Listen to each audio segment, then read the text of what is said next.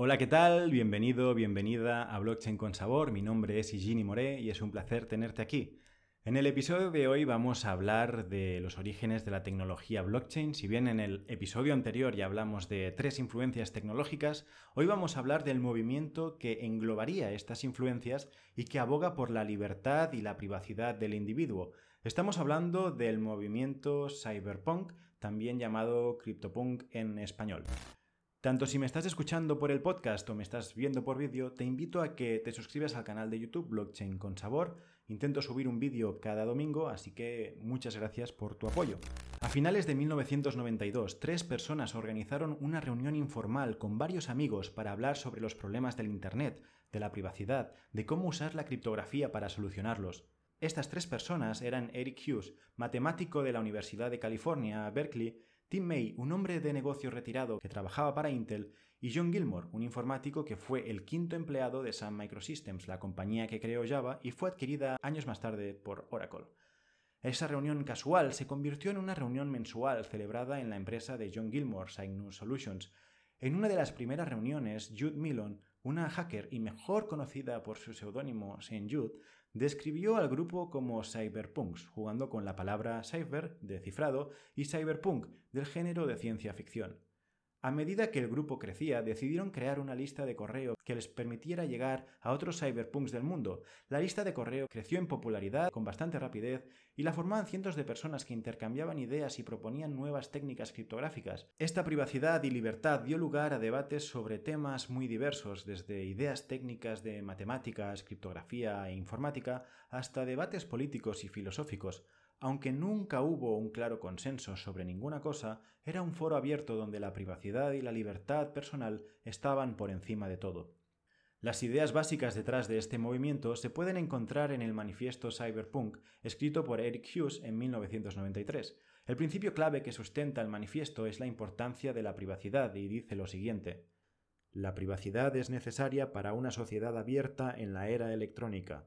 La privacidad no es secreto, un asunto privado es algo que uno no quiere que todo el mundo sepa, pero un asunto secreto es algo que uno no quiere que nadie sepa. La privacidad es el poder de revelarse selectivamente al mundo. Incluso entran ejemplos muy prácticos directamente relacionados con las transacciones diarias. Cuando compro una revista en una tienda y entrego el efectivo al empleado, no hay necesidad de saber quién soy. Por lo tanto, la privacidad en una sociedad abierta requiere de sistemas de transacción anónimos. Hasta ahora, el efectivo ha sido el principal sistema de este tipo. Un sistema de transacción anónimo no es un sistema de transacción secreto. Un sistema anónimo permite a las personas revelar su identidad cuando lo desean y solo cuando lo desean. Esta es la esencia de la privacidad. Sobre la base de estos principios se hicieron varios intentos para desarrollar monedas digitales.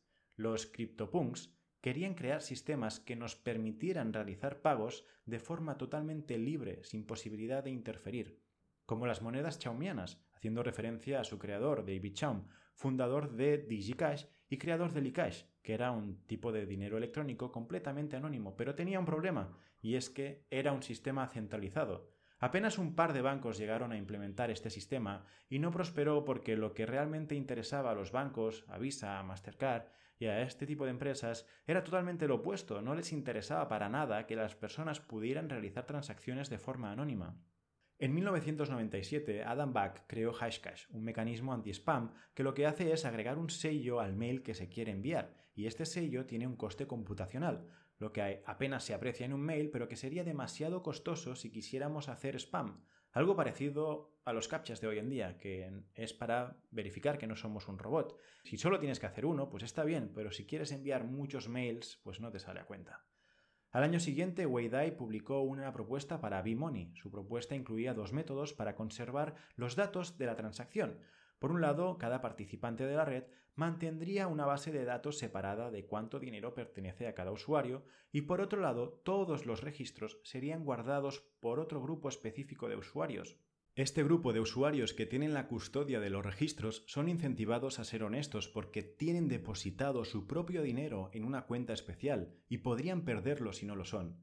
Este método es el famoso proof of stake o prueba de participación, y los grupos específicos de usuarios son los masternodes, que perderían todos los fondos que tienen en juego si intentan procesar una transacción fraudulenta.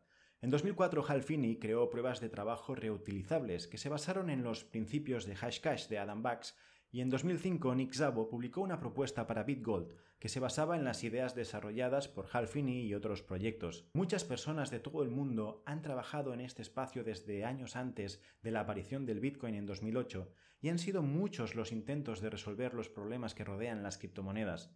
En octubre de 2008, Satoshi Nakamoto, un individuo o grupo de individuos desconocido, envió un documento a la lista de correos cyberpunk en MageDAO llamado Bitcoin, un sistema de efectivo electrónico de igual a igual. El documento hacía referencias directas a Bimoni y a Hashcash y abordó muchos de los problemas que enfrentaron los desarrolladores anteriores, incluido el doble gasto, el riesgo de que un solo token se utilice varias veces para realizar transacciones. El documento atrajo muchas críticas de los más escépticos, pero Satoshi Nakamoto continuó y creó el primer bloque de Bitcoin el 3 de enero de 2009. Es importante entender que hoy estamos hablando de tecnología blockchain gracias a Satoshi Nakamoto y también gracias a todas esas personas que lucharon y siguen luchando por la privacidad y la libertad del individuo. Este movimiento a día de hoy sigue latente y quizás Julian Assange es el máximo exponente o el más conocido de, de los nuevos. Es el fundador de Wikileaks y actualmente está en la cárcel en Reino Unido, después de que en Ecuador le retiraran el asilo diplomático.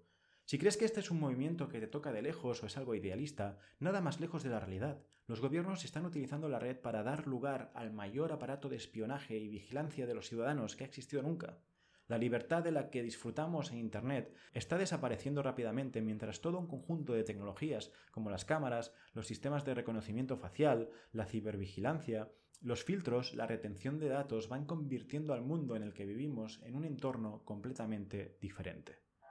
Los CryptoPunks defienden el uso de la criptografía y otros métodos afines como medios para conseguir el cambio social y político. Defienden tener tu propia forma de comunicación anónima sin temor a ser espiado. El problema es que no hay interés por parte de los estados que los ciudadanos puedan protegerse. Además, con el incremento de la sofisticación y la reducción del coste de la vigilancia masiva de la última década, nos encontramos ahora en una etapa en la que la población humana se duplica cada 25 años, mientras que la capacidad de vigilancia se duplica cada 18 meses. Es responsabilidad de cada uno proteger su privacidad, explorar alternativas para comunicarse de forma privada y poder realizar transacciones de forma anónima. Benjamin Franklin decía que aquellos que sacrifican libertad por seguridad no merecen tener ninguna de las dos.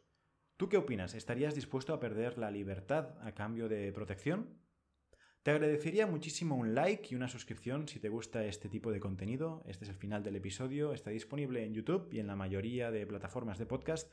También puedes unirte al grupo de Telegram Blockchain con Sabor para comentar, votar sobre próximos temas y nada, sin más dilación, muchas gracias por haber llegado hasta aquí. Nos vemos en próximos vídeos.